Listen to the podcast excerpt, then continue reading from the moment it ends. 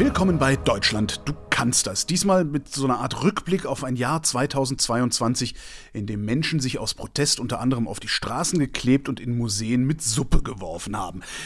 Dazu begrüße ich den Soziologen Simon Teune, denn der betreibt Protest- und Bewegungsforschung an der Freien Universität Berlin. Hallo Simon. Hallo. War das überhaupt ein so bemerkenswertes Jahr oder kommt nur mir das so vor? Also ich habe jetzt vor dem Gespräch mal überlegt, was sind eigentlich so die großen Protestwellen gewesen. Und da gab es ja tatsächlich einiges, was dieses Jahr passiert ist. Insofern ähm, ist es ganz spannend drauf zu gucken, auch deswegen, weil man ja Proteste immer sehr kurzsichtig anguckt. Also man guckt sich immer das Tagesgeschehen an und äh, verliert so ein bisschen aus dem Blick, in welchen Zusammenhängen das steht. Und deswegen finde ich so einen Jahresrückblick eigentlich ziemlich spannend. Was hast du dir denn gedacht, als du auf 2022 geguckt hast? Ein ganz schön volles Jahr. Ähm, sehr unterschiedliche Proteste und zum Teil auch ziemlich unheimliche Entwicklungen in der Protestlandschaft. Ähm, also auch nicht so, dass, dass die äh, Entwicklungen komplett neu sind. Äh, also ich denke da vor allen Dingen an die Protestlandschaft auf der rechten Seite, aber auch auf die, an die Reaktion auf die Klimaproteste. Also beides finde ich ziemlich unheimlich in der Entwicklung. Warum? Fangen wir mal bei den Protesten von rechts an. Da hat sich ja ein ganz neues Konglomerat entwickelt in den letzten Jahren. Also eigentlich seit 2021, seit Corona uns erfasst hat. Oder war das 2000? Das war 2020. Es ist tatsächlich schon fast zwei Jahre her, ja. nee, drei. Ähm, fast drei Jahre. Ach du Schande. also seit Corona über uns gekommen ist, gibt es ja eine Entwicklung, die sehr bemerkenswert ist, nämlich dass es eine Verbindung gibt von sozusagen so verschwörungsideologischen Kreisen, Alternativmedizin, so sich selbst als links verstehende Alternative, die dann aber auch mit Reichsbürgern und der extremen Rechten zusammen auf die Straße gehen. Das ist das Ding, wofür der Verfassungsschutz eine neue Kategorie sich ausgedacht hat, ne? Ja, genau. Wie sinnvoll das ist, ist nochmal eine andere Frage, aber also da haben wir, da haben wir ein neues Konglomerat. Das ist jetzt nicht 2022 ins Leben getreten, sondern das ist, wie, gesagt, eine Entwicklung, die über einen längeren Zeitraum äh, sich abgezeichnet hat. Aber wir haben eben jetzt mit den Razzien zum Ende des Jahres, aber auch mit der geplanten Entführung von Lauterbach und vorher von Kretschmer äh, ziemlich deutlich vor Augen geführt bekommen, dass diese Hassrede, die da stattfindet auf Telegram jeden Tag wieder, dass die tatsächlich auch reale Konsequenzen haben kann. Ist das so ernst zu nehmen überhaupt, was Sie da diskutieren? Also solche Entführungspläne? Die Frage ist, bringt es tatsächlich die staatliche Ordnung ins Wanken, wie das geplant ist? Was, glaube ich, außer Frage steht, ist, dass wir im Kontext von den Corona-Spaziergängen, damit hat ja das Jahr angefangen, ähm, auf jeden Fall eine Radikalisierung in die Gewalt beobachten können. Also wir haben bei diesen Protesten Angriffe auf JournalistInnen, auf GegendemonstrantInnen und auf die Polizei. Wir haben da auf die, bei den Reden äh, Umsturzfantasien schon sehr lange, also eigentlich auch schon seit äh, Beginn der Corona-Proteste. Da werden PolitikerInnen bedroht. Es gibt, gab eben diese Entführungspläne. Und das ist etwas, was sich im letzten Jahr und dann auch Anfang dieses Jahres sehr flächig und durchgängig ausgebreitet hat. Das heißt, äh, wir haben da sozusagen über verschiedene Themen hinweg ein Ressentiment vom übergriffigen Staat, von ferngelenkten PolitikerInnen, gleichgeschalteter Presse. Äh, und das wird übertragen, äh, jetzt wo Corona nicht mehr das Hauptthema ist, auf den Krieg gegen die Ukraine und auf die Energiekrise ein Kollege von mir, Alexander Leistner, hat das mal Straßentribunale genannt, was da stattfindet. Das heißt, auf der Bühne wird gehetzt gegen ähm, PolitikerInnen und man imaginiert sich da sozusagen in Verstraf Bestrafungsfantasien Nürnberg 2.0 und äh, sammelt Feindeslisten und dass das irgendwann in tatsächliche Gewalt umkippen würde, das äh, war sozusagen relativ früh absehbar. Diese Straßentribunale, ist das dann überhaupt noch Protest? Ja, das findet sozusagen in der Form des Protestes statt. Also ganz klassisch, man hat eine Kundgebung oder auch einen Demonstrationszug durch die Stadt und ergeht sich dann in solchen Bestrafungsfantasien auf der, auf der Bühne. Aber natürlich ist das Protest. Das ist Protest, der sozusagen eine Atmosphäre der Gewalt schafft. Aber äh, in der Form des Protestes. Du hattest eben gesagt, diese neue Kategorie, die der äh, Verfassungsschutz eingeführt hat, also Delegitimierung des Staates, äh, ist möglicherweise gar nicht sinnvoll, das zu tun. Warum nicht? Also über den Verfassungsschutz können wir gerne mal eine eigene Folge machen. Ähm, wenn der auf Protest guckt, geht es meistens schief. Und diese Kategorie ist einfach deswegen entstanden, weil die gemerkt haben, unsere normale Kategorisierung Linksextremismus, Rechtsextremismus, Ausländerextremismus greift da nicht so richtig. Wir brauchen da was Neues. Aber äh, das liegt, würde ich sagen, daran, dass auch Links- und Rechtsextremismus schon der falsche Blick auf die Wirklichkeit ist. Das sollte ja auch, also rechts hatte das angekündigt, es sollte ja auch einen heißen Herbst geben. Warum ist der eigentlich ausgeblieben? die Hoffnung von der AfD und eben von diesen Kreisen, über die wir gerade gesprochen haben, von Corona-Verschwörern über äh, die AfD und die extreme Rechte, war ja, dass die über diesen, diese Energiekrise nochmal neue Leute ansprechen können und auf die Straße bringen können. Und das ist, glaube ich, nicht gelungen. Das kann man, kann man so sagen. Also das ist nicht gelungen, über die eigenen Kerngruppen hinaus Menschen auf die Straße zu bringen. Aber es gab sehr große Demonstrationen von der AfD in Berlin und Erfurt. Es gab die Montagsdemonstration und gibt die weiterhin. Da waren in der Spitze auch 100.000 äh, Teilnehmende dabei. Äh, das ist nicht so wirklich wahrgenommen worden, aber es gibt sozusagen einen ständigen äh, Strom von Protesten, Montagsprotesten, wo diese Themen verhandelt werden. Bis jetzt ist es nicht gelungen, da auch neue Unterstützung zu generieren. Das heißt, Menschen, die jetzt konkret von Armut betroffen sind, die haben in der Mehrheit kein Vertrauen, dass sie im Protest Veränderungen erreichen können. Anders sieht es, glaube ich, ein bisschen aus mit dem unteren Mittelstand. Wenn der äh, seinen Status bedroht sieht, dann ist der sehr wohl für eine Mobilisierung ansprechbar. So richtig gelungen ist das bis jetzt aber auch nicht bei diesen Protesten. Das ist auch, was mich sehr wundert. Müssten wir nicht eigentlich viel größere viel häufiger Sozialproteste sehen? Eigentlich müssten wir das, weil es tatsächlich jetzt wirklich viele Leute trifft. Und es gibt ja nicht nur den äh, Protest von rechts, äh, der sozusagen mit dem Umsturz liebäugelt, sondern es gibt ja auch die Sozialproteste von links. Es gab von der Linkspartei äh, einen Protest in Leipzig, gleichzeitig mit den Freien Sachsen, aber es gab auch mehrere größer angelegte Demonstrationen, die dann nicht so groß geworden sind, ähm, weil es da auch nur gelungen ist, tatsächlich die eigenen Leute, die, die engste Klientel zu mobilisieren. Aber es gab auch sowas wie im Oktober äh, den Protest von Ich bin armutsbetroffen, diesen Hashtag, unter dem sich Leute auf Twitter zusammengeschlossen haben, die äh, tatsächlich aus der Perspektive von Betroffenen diese Situation sich angucken wollten. Und das war eine ganz tolle Kundgebung, weil da tatsächlich die Reden aus der Perspektive von Betroffenen die Themen Wohnen, Gesundheit, Arbeit, die den Stress mit den Ämtern zusammengeführt haben. Und das war, glaube ich, für die Leute selbst auch eine total empowernde Erfahrung, aber es war eben auch kein Massenprotest. Warum nicht? Warum kriegen die Leute sich nicht mo mobilisiert? also dass es bei Sozialprotesten nicht wirklich läuft, das ist, glaube ich, hat viel mit der deutschen Situation zu tun. Also es gab die Protestlandschaft nach dem Krieg war sehr stark von sozialen Themen bestimmt. Du meinst nach dem Zweiten Weltkrieg? Nach dem Zweiten Weltkrieg, ja, ja genau. Da haben Gewerkschaften eine große Rolle gespielt. Es ging sehr viel um äh, Lohn, um Auseinandersetzung, um, um Löhne und, und gute Arbeitsbedingungen zum Beispiel. Äh, und das hat sich mit der Studentenbewegung Ende der 60er Jahre verändert. Ähm, seit es diese Proteste gegeben hat, hat die Protestkultur sich sehr stark als eine Protestkultur der besser verdienen und besser gebildeten entwickelt. Und äh, Sozialproteste sind weniger geworden. Das hat sich dann nach der Wende nochmal geändert oder nach der Wiedervereinigung. Da gab es vor allen Dingen in Ostdeutschland auch wieder kräftige Sozialproteste. Es gab äh, Proteste gegen die Agenda 2010 mit den Montagsdemonstrationen gegen Hartz IV.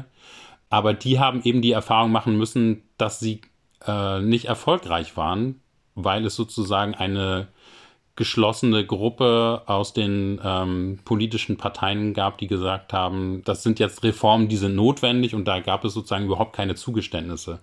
Das ist eine sehr deutsche Entwicklung, dass die Menschen, äh, die von Armut betroffen sind in Deutschland, nicht das Gefühl haben, dass ihnen Proteste tatsächlich was bringen, dass sie darüber was verändern können. Das ist in Frankreich zum Beispiel anders. Da sind Renten immer wieder Themen, da sind äh, Arbeitsbedingungen immer wieder Themen, wo die auch viele Leute auf die Straße bringen. Da gibt es auch kämpferischere Gewerkschaften als in Deutschland. Aber das sind sozusagen die Bedingungen, unter denen das in, in, in Deutschland nicht besonders gut klappt, Menschen, denen es wirklich schlecht geht, auf die Straße zu bringen. Aber jetzt sind natürlich diese, diese großen Sozialproteste in den 1990er Jahren, das ist ja 20, 25 Jahre her. Wird dieses Gefühl der Machtlosigkeit, wird das von Generation zu Generation vererbt? Oder sehen die heutigen Armen das einfach nur im Fernsehen, dass es damals den Armen schon nichts gebracht hat? Also äh, zu Protest gehört immer eine, eine Protestkultur, die natürlich auch familiär weitergegeben wird. Also wenn ich sehe, dass meine Eltern aktiv sind, keine Ahnung, in einer äh, kommunistischen, sozialdemokratischen Gruppe und das zum Alltag gehört, dass man bei Demonstrationen ist, dann ist das was, was an die nächste Generation weitergegeben wird. Wenn ich zu Hause den Eindruck habe, also erstmal äh, äh bekomme ich nicht mit, dass meine Eltern zu Protesten gehen und auch in meiner Umgebung gibt es keine Leute oder kaum Leute, die zu Protesten gehen, dann ist das auch nichts, das ich für mich selbst entdecke. Und andersrum ist es eben so, dass die akademischen, mittelständischen Milieus sozusagen Protest habitualisiert haben und entsprechend deren Kinder dann, siehe Fridays for Future, das ganz selbstverständlich finden, dass sie Proteste organisieren und sich damit politisch ausdrücken. Ich weiß aus anderen Gesprächen, dass du äh, den Blick in die Glaskugel scheust, aber wird sich das jemals wieder ändern? Also es gibt ja sehr viele Menschen, die armutsbetroffen sind oder arm sind. Äh, und die wären ja eigentlich eine äh, ungeheure Macht, wenn die auf die Straße treten würden. Wenn sich so ein Muster eingespielt hat, ist das nicht so leicht zu durchbrechen. Da braucht es schon eine sehr erfolgreiche Mobilisierung, die diese Wahrnehmung verschiebt. Hartz IV ist ja eigentlich eine Erfolgsgeschichte, was den Protest angeht. Da gab es riesige Demonstrationen, also erstmal über viele Wochen hinweg äh, in vielen Städten äh, die Proteste, aber auch große zentrale Proteste. In Berlin waren 100.000 Leute auf die Straße, ohne dass sich die Gewerkschaften eingemischt haben. Und die haben dann sozusagen im Nachhinein erst gemerkt, was sich da entwickelt hat. Wenn es danach geht, ist das jetzt ist es ja keine äh, Geschichte des Misserfolgs, aber sozusagen was, was die politische Wirkung angeht, ist es einfach sehr stark hinter den Erwartungen der Menschen zurückgeblieben. Das heißt, es ist eigentlich keine Frage der Protestkultur, sondern eine Frage der politischen Kultur? Ja, das hat damit natürlich auch zu tun, weil es könnte ja auch die Wahrnehmung geben, dass die Menschen, die von Armut betroffen sind, dass die auch ein Recht darauf haben, gehört zu werden und dass deren Stimme zählt und dass äh, Politik sich auch an denen, deren Interessen ausrichten muss. Äh, das ist ganz offensichtlich nicht der Fall. An welchen Protesten richtet sich die Politik denn aus? Also ich würde sagen, die Politik richtet sich an Protesten aus, von denen sie befürchtet, dass er Probleme für sie erzeugt. Und das sind äh, Proteste von Nazis, äh, das sind aber auch zum Beispiel Proteste von, von der, der Klimabewegung sehr wohl auch. Also es hat sich ja, ist ja nicht so, dass sich gar nichts getan hätte. Es gibt zumindest rhetorisch eine sehr große Umarmung dieser Proteste. Aber am Ende ist es natürlich immer die Frage, wie weit verhalten sich die Forderungen zu anderen Interessen und wenn dann sozusagen am Ende die Rechte von Geflüchteten eingeschränkt werden als Konsequenz aus Protesten, äh, ist, kostet das die Politik natürlich weniger, als wenn die Autoindustrie Auflagen erfüllen muss oder so. Und das heißt, äh, da fallen die Proteste auf unterschiedlich fruchtbaren Boden. Wo du Klima sagst, wie finden wir denn das, was äh, die Klimaproteste dieses Jahr gemacht haben, also so die letzte Generation? Also ich finde es immer wichtig, das, was die letzte Generation macht, einzuordnen in einen größeren Zyklus von Klimaprotesten. Also wir hatten ja dieses Jahr auch äh, einen Klimastreik, wo 280.000 Menschen auf der Straße waren, wo aber die frustrierende Erfahrung auch war, wie bei den Klimastreik davor. Damit landet man auf Seite 6 in der Zeitung. Die Politik reagiert da nicht wirklich drauf. Und insofern ist, glaube ich, diese diese Frustration auch ein Teil der Erklärung dafür, warum die Proteste jetzt so aussehen, wie sie die letzte Generation organisiert. Die klebt sich ja deswegen auf die Straße, weil sie glaubt, es braucht einen Strategiewechsel, nachdem andere Aktionsformen umarmt wurden.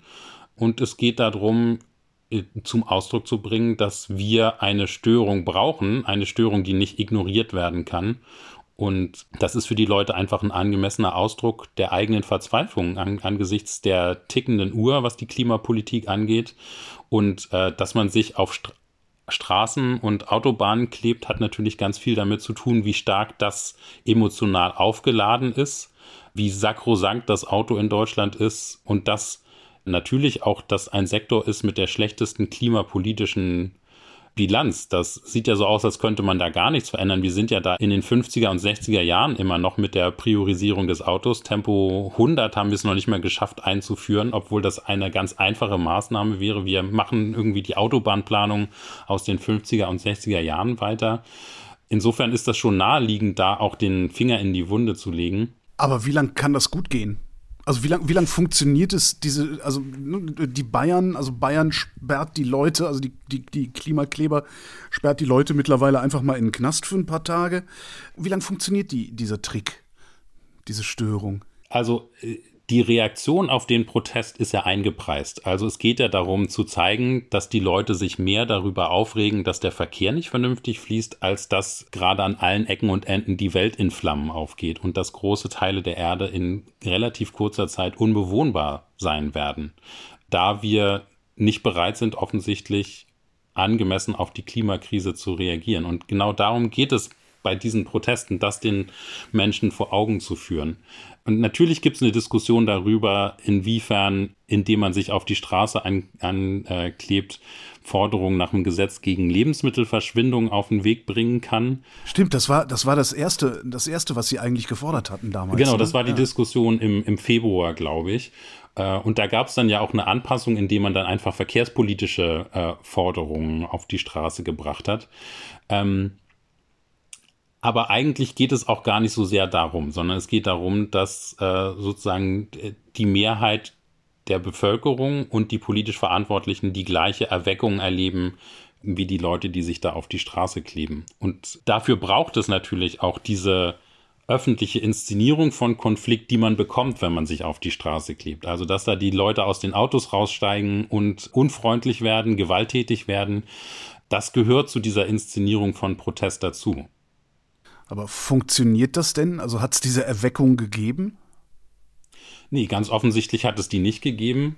Und ich würde sagen, die, die, bei den Klimaprotesten ist es so, äh, wer eine bessere Idee hat, soll aufstehen und, und, sie vorbringen. Bis jetzt hat sich noch niemand gefunden, der eine bessere Idee hatte. Und es ist sozusagen ein bisschen Trial and Error. Man versucht, ähm, was funktioniert. Bislang ist man noch nicht in der Lage gewesen, was Besseres zu finden.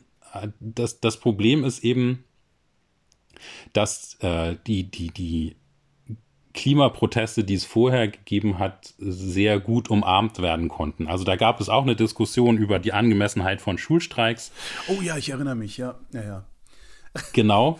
Äh, aber die war dann auch irgendwann vorbei und alle fanden ganz toll, dass sich die jungen Leute engagieren, aber passiert ist tatsächlich relativ wenig. Und ähm, diese Blockaden von laufendem Verkehr sollen ja einfach nur zeigen, ähm, wir können einfach nicht mehr so weitermachen wie bisher. Und wir tun aber so.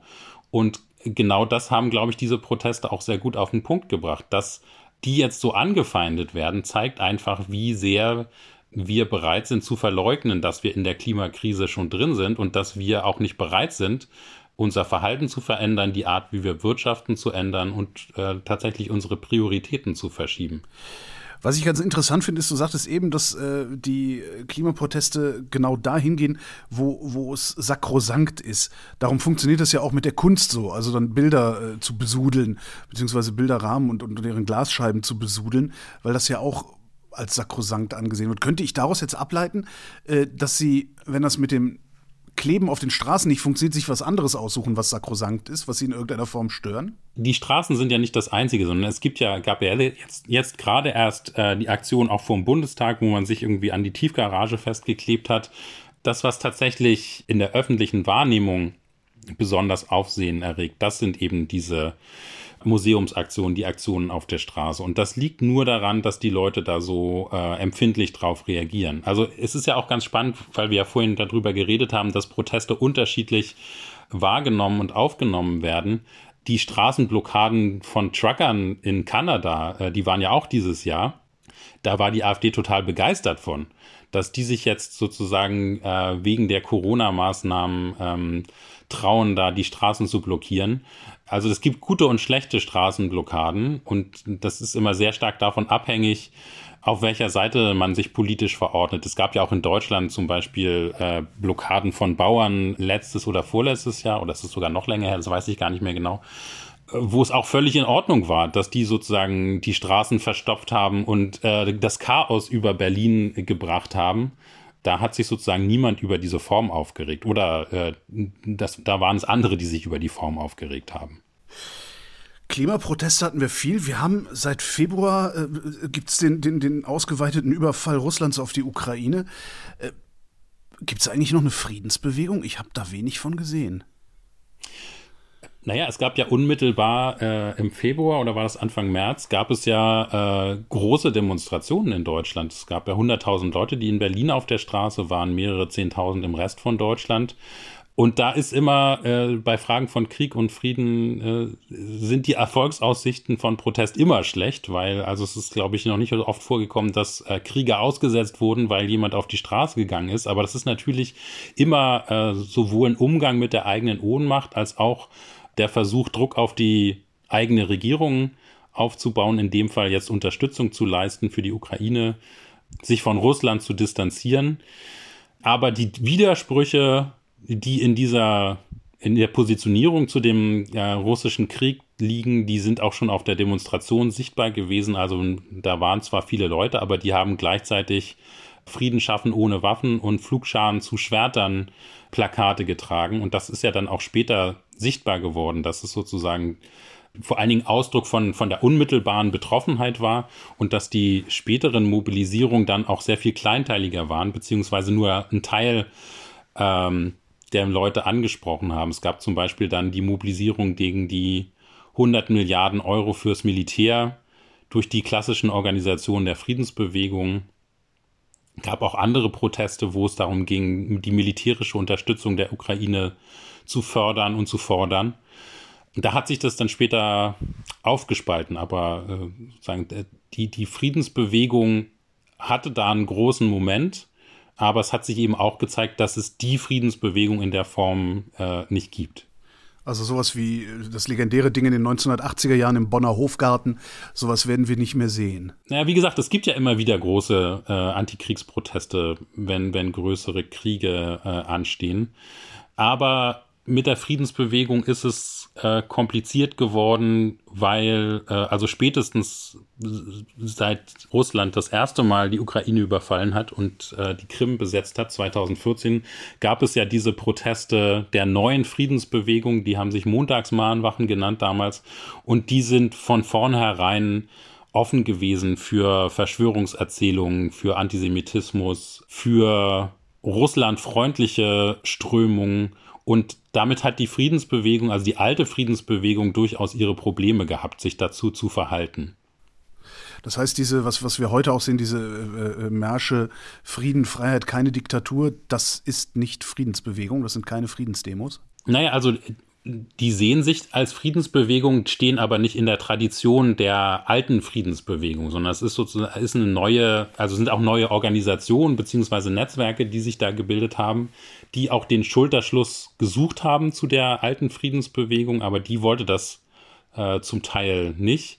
Aber ja, man sieht da, dass sozusagen diese alten Themen von gleichgeschalteten Medien und Marionettenregierungen und eigentlich steht ja die NATO oder die USA hinter allem, dass das sehr gut anschlussfähig ist für so eine Interpretation von Friedensbewegung und dann kommt man zu so absurden Szenen wie das bei diesen Protesten irgendwie UkrainerInnen als Kriegstreiber beschimpft werden, die da am Rande sich gegen diesen Protest positionieren. Gehen die Medien eigentlich angemessen mit den Protesten um, die Sie auf der Straße vorfinden? Also das ist natürlich eine Frage, die man nicht so pauschal beantworten kann. Ähm, ich habe ja vorhin über äh, den Protest von Ich bin armutsbetroffen gesprochen. Da waren, weiß ich nicht, vielleicht 200 Leute, aber es gab mehrere Kamerateams, Hörfunkkolleginnen, die da rumgelaufen sind. Also da gab es für einen sehr kleinen Protest ein sehr großes Medienecho.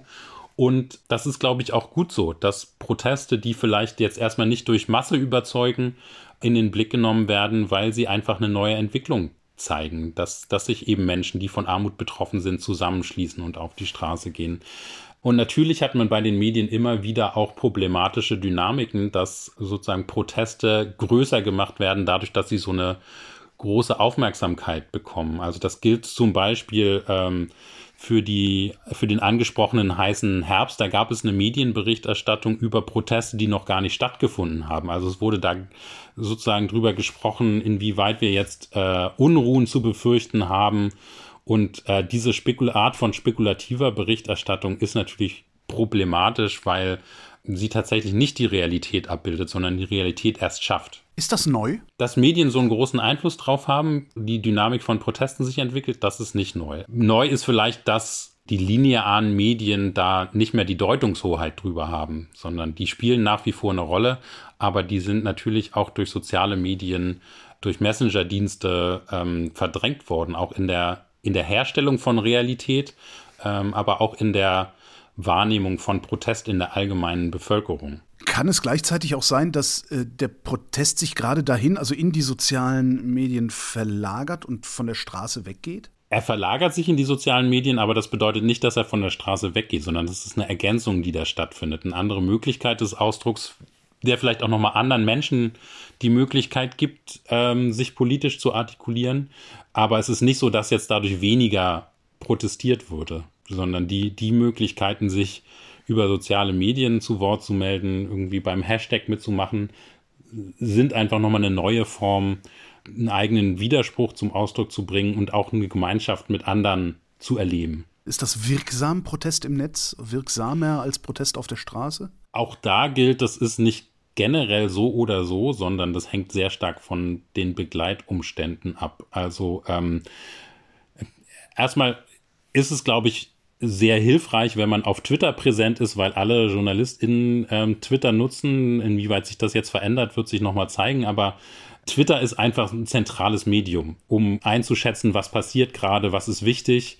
Und das heißt, Proteste, die bei Twitter stattfinden, haben, glaube ich, auch eine deutlich höhere Wahrscheinlichkeit, dass sie äh, tatsächlich auch auf dem Schirm von äh, Journalistinnen und Journalisten landen. Und dann gibt es ja auch Proteste, die tatsächlich fast nur auf Twitter stattfinden, also die, diese Hashtag-Aktionen, die können sehr wohl auch eine große Wirkung entfalten. Also bei MeToo hat man das ja gesehen, dass in Kombination mit einer sozusagen investigativen Medienberichterstattung das dazu führen kann, dass ein Thema neu gesetzt wird, dass Ungerechtigkeit thematisiert wird und das am Ende auch dazu führt, dass Täter verurteilt werden und aus dem Verkehr gezogen werden. Also insofern kann das sehr wohl sehr wirksam sein, aber realistischerweise muss man auch sagen, ein Großteil der Versuche, über Proteste Gesellschaft zu verändern und auf Themen aufmerksam zu machen, die sind nicht von Erfolg gekrönt, in dem Sinne, dass äh, es sozusagen die große Bühne gibt und äh, die erwünschten Veränderungen. Aber das gehört einfach zum Alltag von, von, von Menschen, die in sozialen Bewegungen aktiv sind, äh, auch dazu, dass man eigentlich häufiger scheitert, als dass man tatsächlich Erfolge einfahren kann. Wenn ich das jetzt alles zusammennehme, dann würde ich erwarten, dass äh, ein wirksamer Protest oder zumindest ein, ein sehr, sehr, äh, ein, ein Protest, der sehr viel Aufmerksamkeit bekommt, sich sowohl der sozialen Medien als auch der Straße bedient und eventuell in den sozialen Medien sogar vorkocht. Sehen wir das möglicherweise dann nächstes Jahr? Ja, wir sehen das dieses Jahr schon. Also wir, wir, haben jetzt noch gar nicht über die Proteste im Iran gesprochen. Stimmt. Die sind, die sind sehr stark davon abhängig gewesen, dass sie eine internationale Sichtbarkeit über soziale Medien bekommen haben. Und äh, da haben eben vor allen Dingen äh, die diasporischen Communities eine ganz große Rolle gespielt. Also Journalistinnen, äh, Wissenschaftlerinnen, Aktivistinnen, die eine Verbindung in den Iran haben, haben in Deutschland und auch in, in anderen Ländern sehr stark dafür getrommelt, dass das ein Thema geworden ist. Und ich glaube auch recht erfolgreich, also zumindest was die Aufmerksamkeit angeht, vielleicht nicht was die Maßnahmen angeht, aber jeder kennt jetzt irgendwie den Namen äh, Gina Massa Amini und jeder kennt den Spruch Jinjian Azadi, Leben, Frau, Freiheit. Das ist, das ist, glaube ich, schon ein großer Erfolg gewesen. Was natürlich schmerzhaft ist äh, für die kurdische Diaspora, dass das äh, gleichzeitig stattfindet mit der Bombardierung von äh, Kurdistan durch die Türkei, wo niemand drüber ein Wort verliert. Da gibt es keine Reaktion der Bundesregierung, obwohl sozusagen dieses Motto Jinjan äh, Azadi aus der kurdischen Bewegung kommt ursprünglich. Wie kommt das? Gibt's, ist, ist die kurdische Diaspora nicht aktiv genug? Ist die nicht groß genug? Was, was unterscheidet die von der iranischen Diaspora? Die ist unglaublich aktiv. Die hat den Nachteil, dass sie sozusagen über mehrere Zielländer verteilt ist, dass Kurdistan eben kein eigenes Land ist, sondern äh, zerrieben wird zwischen der Türkei, Syrien, dem Iran und dem Irak. Und dass am Ende ihre Interessen immer runterfallen. Also sie dürfen gerne den IS militärisch äh, konfrontieren und werden dafür auch unterstützt, aber äh, haben eben überhaupt keinen keine Sicherheit, dass die Unterstützung anhält, wenn sie nicht mehr gebraucht wird in der Wahrnehmung der westlichen Regierung. Und das ist sozusagen, also es liegt mit Sicherheit nicht an der, an dem Aktivitätsgrad der kurdischen Diaspora, sondern eher daran, dass es sozusagen keine äh, ökonomischen Interessen gibt, die äh, durch eine kurdische Vertretung realisiert werden könnte. Und das ist im Iran eben anders. Also Deutschland macht ja äh, gute Geschäfte immer noch nach wie vor mit dem Iran und muss sich deswegen auch mit diesen Protesten auseinandersetzen. Aber müsste Deutschland sich nicht trotzdem einfach schon aus humanitären Gründen auch mit den Protesten in Kurdistan auseinandersetzen? Und ist das dann nicht vielleicht sogar ein Medienversagen, die Politik nicht dahin zu treiben, sich damit auseinanderzusetzen? Ich denke auch öfter, die Aufgabe von Medien wäre nicht nur zu berichten, dass ein Protest stattfindet, sondern auch hintergründiger zu gucken, was wären denn eigentlich Handlungsoptionen von politisch Verantwortlichen und warum passiert da nichts oder warum passiert das Falsche, genau das äh, stärker herauszukitzeln und dann eben auch öffentlich zu machen, das halte ich für eine wesentliche Funktion von Medien eigentlich, eine Kontrollfunktion von Medien, die im Kontext von Protesten relativ selten zu beobachten sind. Es braucht, glaube ich, eine aktivere Auseinandersetzung mit der eigenen Rolle äh, im Journalismus. Und äh, das findet man mit Bezug auf die Klimakrise zum Beispiel sehr wohl. Vielleicht noch nicht in dem Maß, in dem es wünschenswert wäre, aber da gibt es ja viele, äh, also gerade FachjournalistInnen, die da eigentlich zu Aktivistinnen geworden sind, die, die gemerkt haben, nee, wir spielen auch im Journalismus hier eine wichtige Rolle. Wir müssen die Leute aufklären, wie die Situation aussieht. Und diese Transformation in den politischen Raum ist, glaube ich, noch nicht so ganz geglückt, eben auch als eine eigene Rolle zu begreifen, die Politik auf den Pott zu setzen und ähm, ja, zu, zu, zu kontrollieren, was machen die denn eigentlich mit Bezug auf die Klimakrise und was könnten sie tun? Aber in dem Moment, wo JournalistInnen zu AktivistInnen werden, verlassen sie doch eigentlich ihre, ihre, ihre Sphäre, also den Journalismus, und wechseln auf die Seite des Protests. Nicht zwingend. Man kann ja trotzdem sozusagen professionelle Standards einhalten, aber eine politische äh, Position haben dabei. Also äh, das schließt sich nicht unbedingt aus. Und andersrum könnte man fragen, äh, angesichts der Klimakrise, wie kann man da neutral bleiben? Also das ist sozusagen eine, eine imaginierte Neutralität, die der Situation überhaupt nicht angemessen ist. Also wenn nicht jeder an der Stelle, wo er und sie ist, tut, was äh, möglich ist, um äh, mit der Klimakrise einen sinnvollen äh, politischen, demokratischen Umgang zu finden, dann werden wir dieses Problem auch nicht gelöst kriegen. Ich habe eben schon mal gesagt, du guckst nicht gerne in die Glaskugel, aber was erwartest du von 2023? Ich habe überlegt, was jetzt, was, was zeichnet sich jetzt unmittelbar ab? Und das ist äh, natürlich die Auseinandersetzung um Lützerath. Also da haben ja die Grünen die Vereinbarung mitgetragen, nach der äh, das Dorf Lützerath doch für Braunkohle abgebaggert werden soll. Und das äh, wird die nächste symbolische Auseinandersetzung um den fossilen Lok in der Bundesregierung sein, äh, die ja die Weiternutzung von Kohle zur Stromerzeugung jetzt wieder freigegeben hat. Und die anstehende Räumung, die wird den Konflikt da nochmal sehr deutlich machen. Das ist jetzt äh, Anfang nächsten Jahres zu erwarten, dass das Dorf geräumt wird. Also das wird sozusagen bei der, in der Klimabewegung außerhalb der wahrscheinlich anhaltenden äh, Aktionen von der letzten Generation Thema sein. Die hören nicht auf? Nee, warum sollten sie? Also es äh, macht ja gar keinen Sinn aufzuhören. Stimmt, es funktioniert ja ähm, auch. Ja. Es, und äh, die, die Frage ist ja, also natürlich, wenn irgend, wenn, wenn sie eine Form finden, in der sie sinnvoller das erreichen, ähm, worauf sie abzielen, dann werden sie auch nicht damit weitermachen. Das ist das eine, was, glaube ich, absehbar ist. Und das andere äh, ist, dass wir vor allen Dingen im Osten Deutschlands weiter Proteste haben werden, die regelmäßig stattfinden, die nicht wirklich äh, wahrgenommen werden als ein regelmäßiges Element der Protestlandschaft in Deutschland und wo Themen wie der Ukraine-Krieg, Corona, Energiekrise weiter verhandelt werden. Und dazu kann man wahrscheinlich auch äh, ganz andere Themen zählen, wie zum Beispiel Auseinandersetzung um äh, das Selbstbestimmungsgesetz, was ja im nächsten Jahr beschlossen werden soll. Das war ja auch ein Protest, der in diesem Jahr stattgefunden hat. Die Trauer um Malte, der Transmann, der in Münster umgebracht wurde aus homo- und transfeindlichen Motiven. Homo- und Transfeindlichkeit sind ein zentrales Feld für rechte Mobilisierung von der CDU äh, und evangelikalen Kreisen bis hin zur extremen Rechten. Und das wird sich eben nicht nur weiter durch, durch, durch Gewalt äh, gegen Transmenschen zeigen, sondern eben auch an der, an der Auseinandersetzung bei Protesten. Äh, da findet, man, findet sich das jetzt schon und das wird wahrscheinlich, wenn dann das Selbstbestimmungsgesetz beschlossen wird, auch weiter, auch wieder Thema werden. So, jetzt wären wir eigentlich am Ende. Haben wir irgendeinen Protest vergessen dieses Jahr? Äh, wir haben einen vergessen, der nicht besonders spektakulär gelaufen ist, nämlich äh, den Protest gegen den G7-Gipfel in Elmau.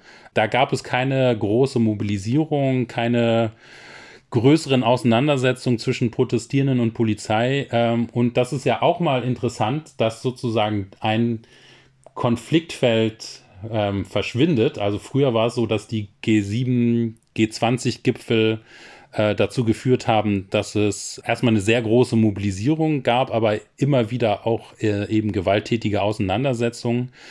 Und was man daraus ablesen kann, ist, dass einfach die Gipfel kein zentraler Bezugspunkt mehr für soziale Bewegungen sind in Deutschland. Das hat sich auch schon vor dem G20-Gipfel in Hamburg abgezeichnet.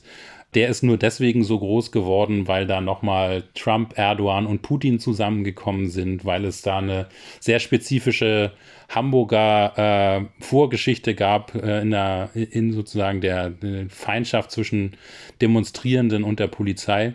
Aber das Thema Globalisierungskritik spielt durchaus noch eine, eine Rolle. Also wenn es um Klimagerechtigkeit, wenn es um Freihandel geht oder Frieden, sind das auch Themen, die damals eben unter der Überschrift Globalisierungskritik äh, verhandelt worden sind, die aber nach wie vor auch wichtige Themen in der Protestlandschaft sind. Habe ich dich trotzdem gerade richtig verstanden? Diese Ausschreitungen zu G7, G8, G20 werden wir so mutmaßlich nicht mehr sehen wie in der Vergangenheit? Das ist zumindest die Tendenz, die sich in den letzten Jahren jetzt abgezeichnet hat. Eigentlich seit dem G8-Gipfel in äh, Heiligendamm. Das war sozusagen die letzte ganz große Mobilisierung unter dem Label globalisierungskritische Bewegung. Und das ist auch ein Erfolg der globalisierungskritischen Bewegung, dass die Bedeutung dieser exklusiven, clubartigen Gipfel einfach abgenommen hat. Das ist weniger so, dass man sich da inszeniert als äh, sozusagen Weltregierung.